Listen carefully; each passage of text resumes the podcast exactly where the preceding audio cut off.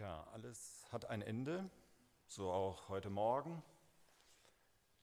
Es ist nämlich das letzte Mal und ich meine das Bild, das wir heute zum letzten Mal betrachten werden. Ihr kennt es mittlerweile in und auswendig. Wir haben uns ja jeden einzelnen Reiter angeschaut. Heute ist der vierte und letzte an der Reihe, aber nicht nur der. Ich habe ja ganz zu Anfang bei der ersten Predigt schon gesagt, wir haben da vier Reiter, aber ganz rechts ist da noch so einer, der sich da irgendwie ins Bild gemischt hat. So sieht das da fast aus, so ein komischer Typ, Kartoffelsack, irgendwie. Ähm, ja, sieht aus wie ein Mönch, habe ich ja schon damals zu Anfang gesagt, und ist immer noch nicht der Imperator von Star Wars, dass ich mich nicht von überreden. Und wer das aber alles ist, das werden wir dann heute dieses kleine Geheimnis dann doch auch lüften können. Und natürlich auch wieder zusammen mit unseren beiden inzwischen ja Standardfragen. Wer ist dieser Reiter, dieser letzte, der vierte? Ja, und wann macht er sich auf den Weg zur Erde? Und wie immer schauen wir natürlich erstmal in die Bibel, in den Text hier rein, das, was Johannes für uns aufgeschrieben hat. Kapitel 6, die beiden Verse 7 und 8. Und als das Lamm das vierte Siegel öffnete, hörte ich die Stimme des vierten lebendigen Wesens sagen, komm. Und ich sah, und siehe, ein fahles Pferd, und der darauf saß, dessen Name ist Tod. Und der Hades folgte ihm, und ihnen wurde Macht gegeben über den vierten Teil der Erde, zu töten mit dem Schwert und mit dem Hunger und mit Seuche und durch die wilden Tiere der Erde.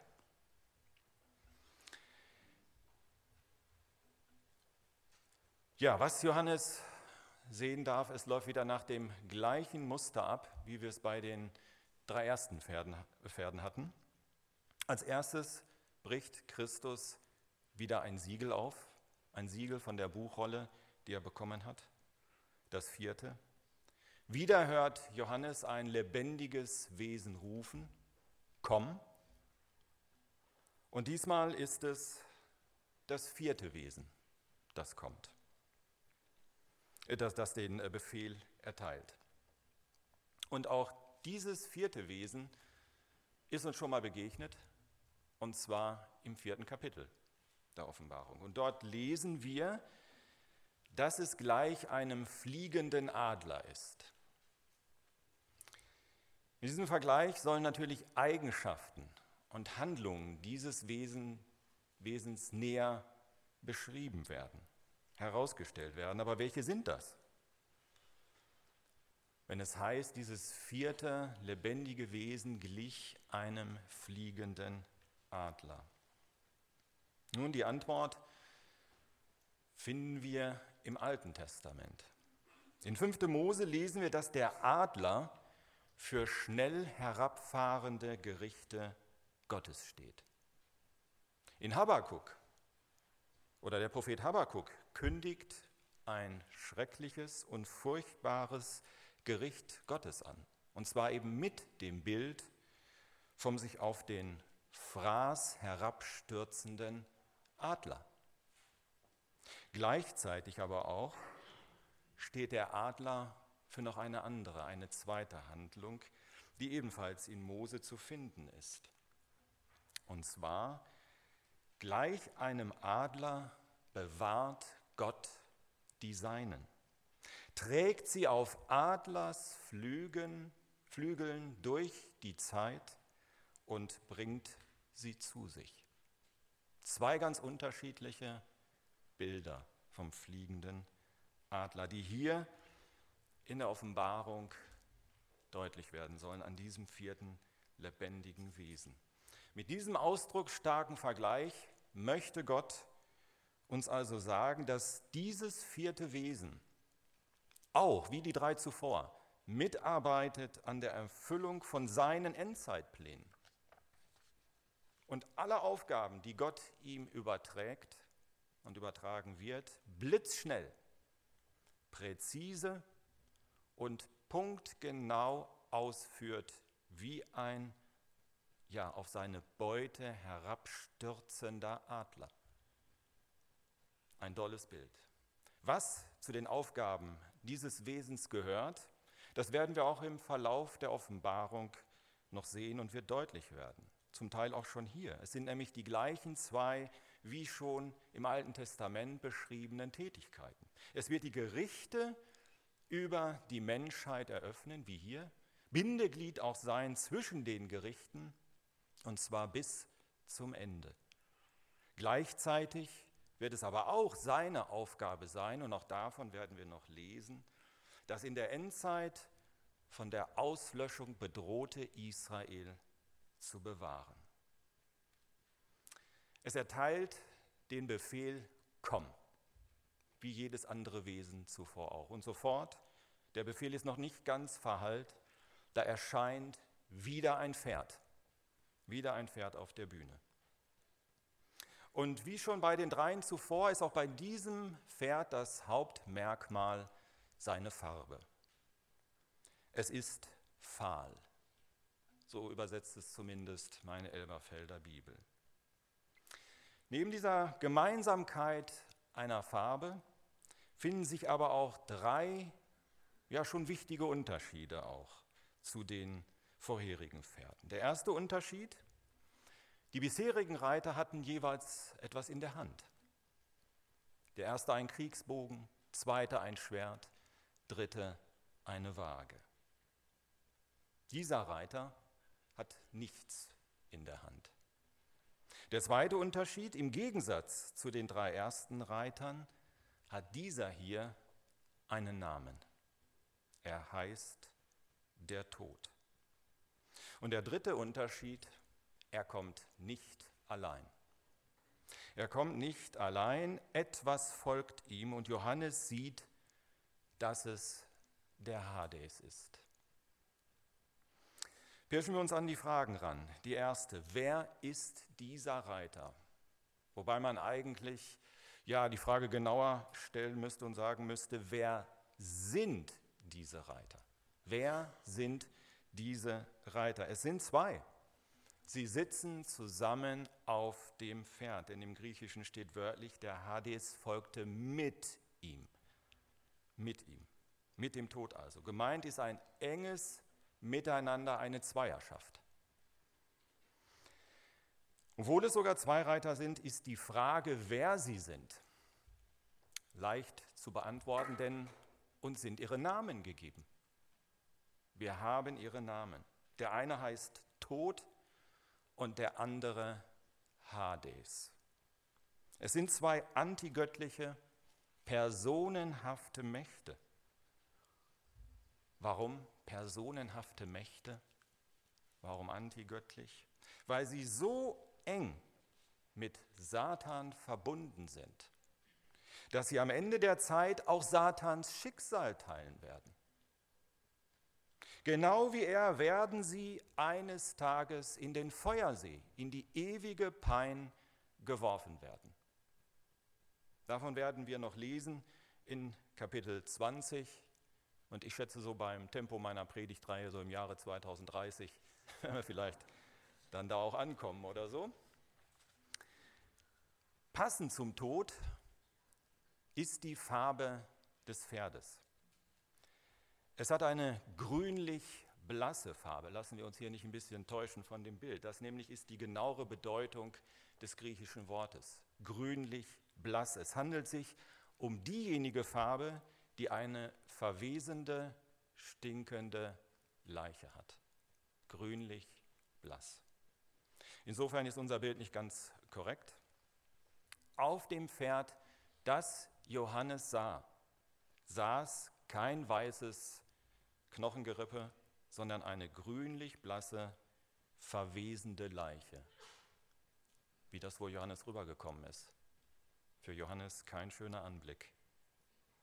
Der zweite Reiter auf diesem Pferd heißt Hades. Im Deutschen übersetzt mit Totenreich oder Unterwelt.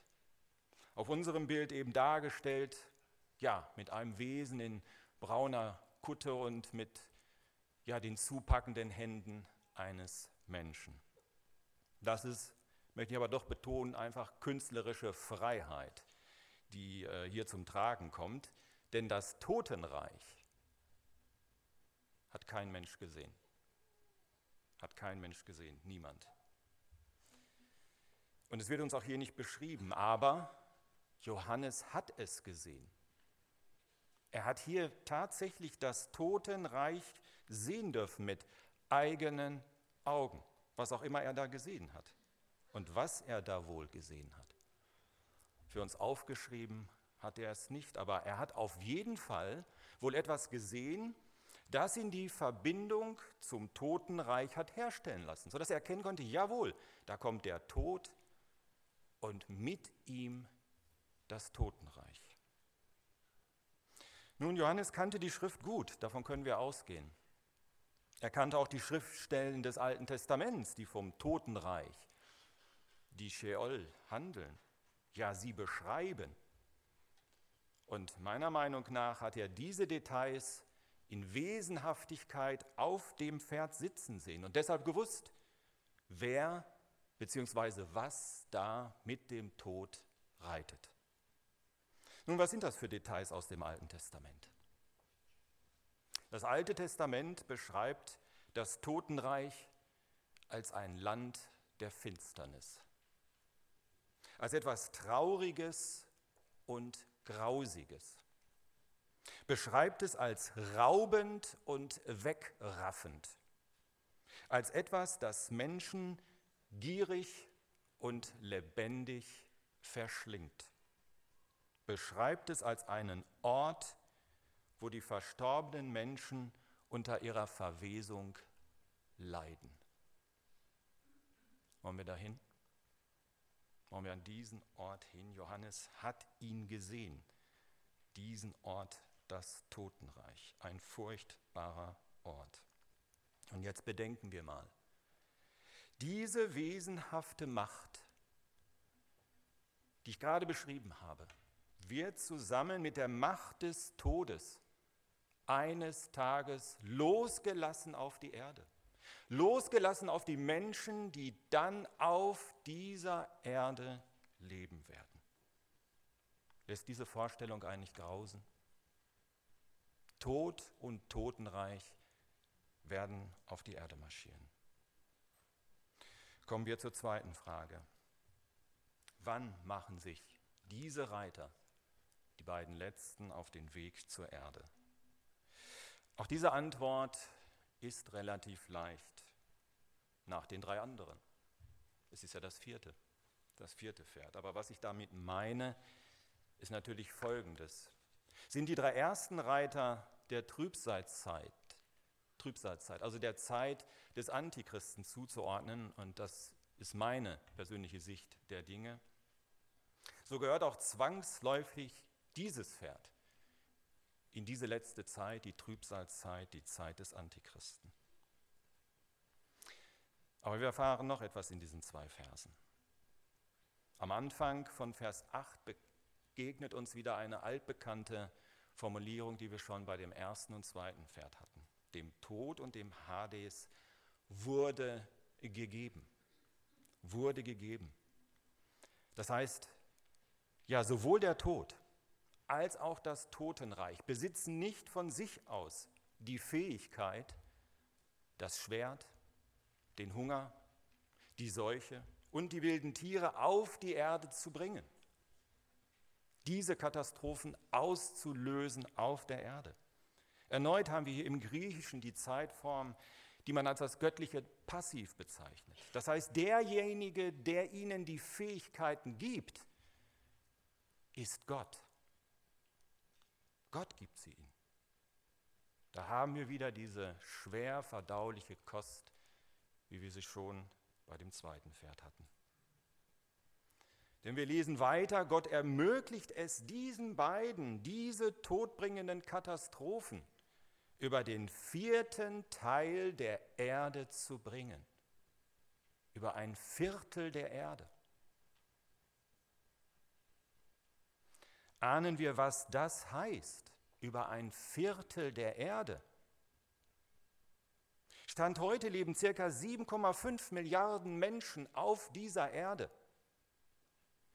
Das hieße, Stand heute, circa 2 Milliarden Menschen würden dem Totenreich und dem Tod anheimfallen in diesem vierten Siegel. Zwei Milliarden Tote. Bei nur einem einzigen Siegelgericht. Und es folgen noch zwei Siegelgerichte. Und es folgen noch sieben Posaunengerichte. Es folgen noch sieben Zornesschalen Gottes. Eine unvorstellbare Zahl, allein stand heute.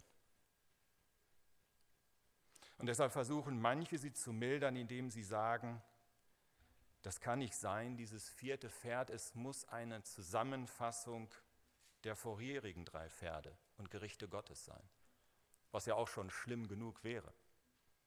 Aber es kann nicht noch zusätzlich sein. Dass dem leider nicht so ist, erkennt man im Griechischen daran, dass dem zweiten Reiter auf dem feurigen Pferd ein ganz anderes Schwert gegeben wurde als dem Tod und dem Totenreich.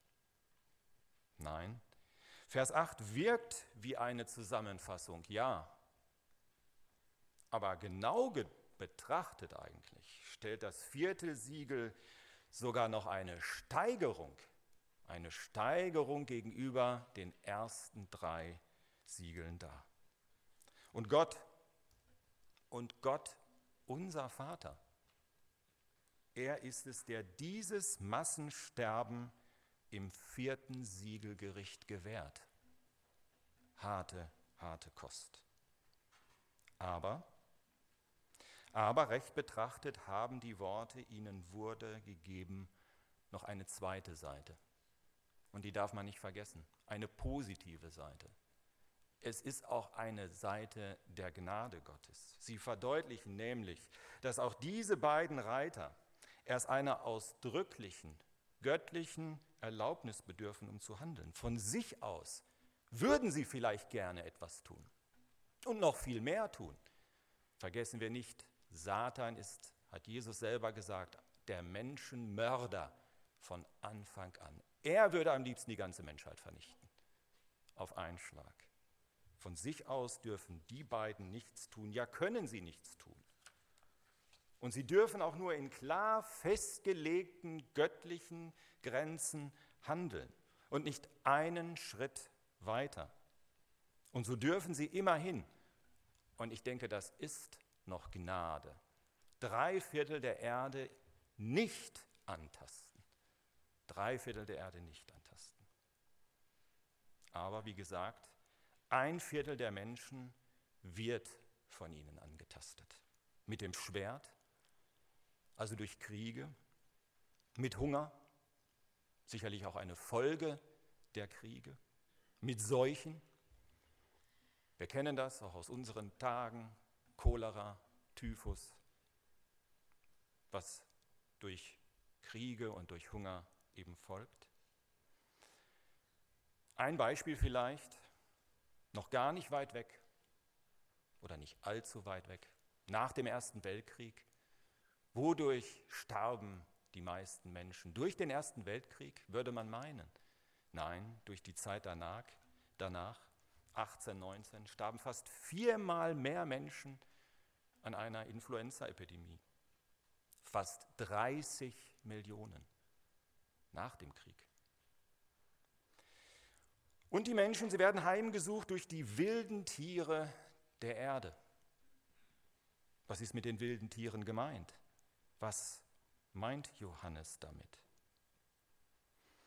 Es könnten zwei Dinge damit gemeint sein. Ein außerbiblischer Bericht über die Kriegshandlung aus dem zweiten Jahrhundert, unter der Juden damals zu leiden hatten, zählt diese Leiden der Reihe nach auf. Und die Parallele zur Offenbarung ist sehr deutlich. Schwert, Hunger, Seuchen und Wölfe und Hyänen. Sind wir also in Vers 8 wortwörtlich wilde Tiere gemeint?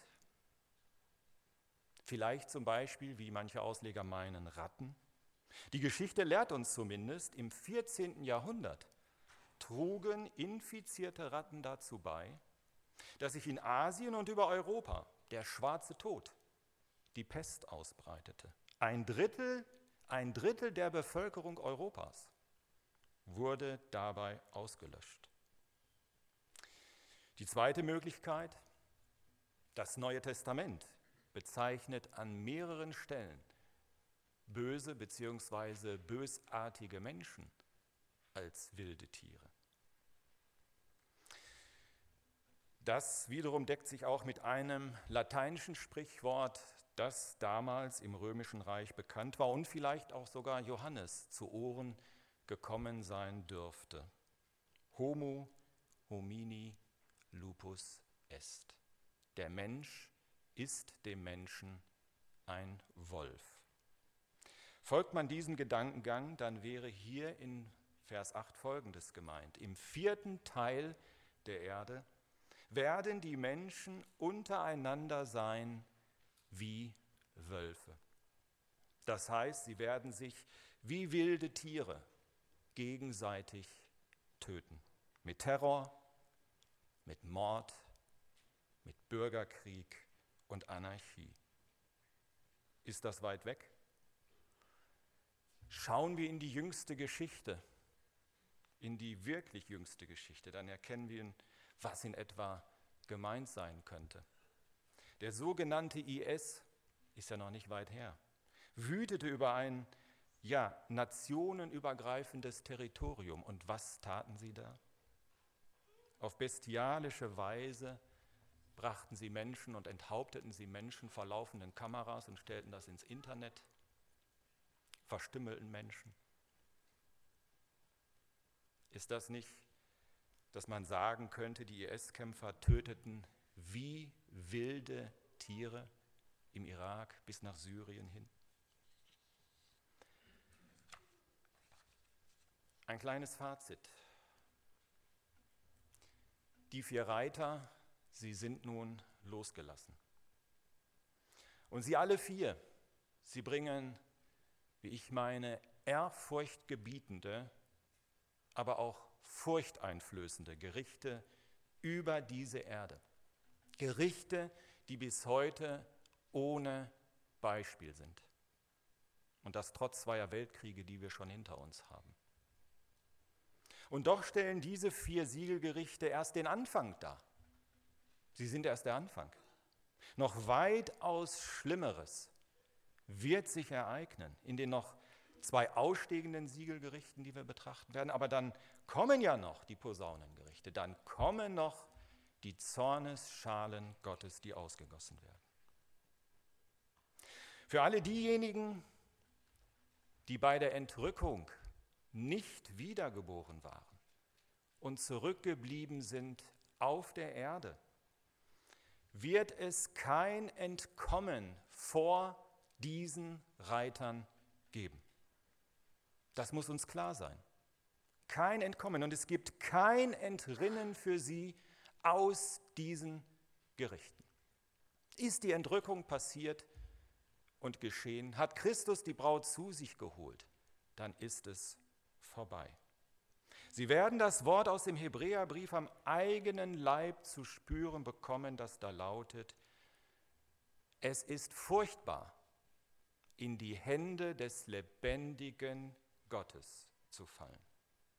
Und diese Menschen fallen in seine Hände, weil sich ein anderes Hebräerwort dann an ihnen bereits bewahrheitet haben wird. Wie werden wir entfliehen, wenn wir eine so große Errettung missachten? Wie werden wir entfliehen? Eigentlich eine rhetorische Frage, aber Paulus beantwortet sie uns. Sie werden dem Verderben, das plötzlich über sie kommt, nie und nimmer entfliehen. Das ist die Antwort des Paulus. Noch stehen wir kurz vor der Entrückung und wir wissen nicht, wann sie kommt. Noch ist sie nicht geschehen. Noch ist die Gemeinde hier auf Erden. Und deshalb ist diejenige Frage noch nicht überholt, die Gott dir und mir heute Morgen stellt. Hast du, hast du die von mir angebotene große Errettung schon ergriffen? Ergriffen hier, ergriffen aber auch hier. Oder missachtest du sie noch immer?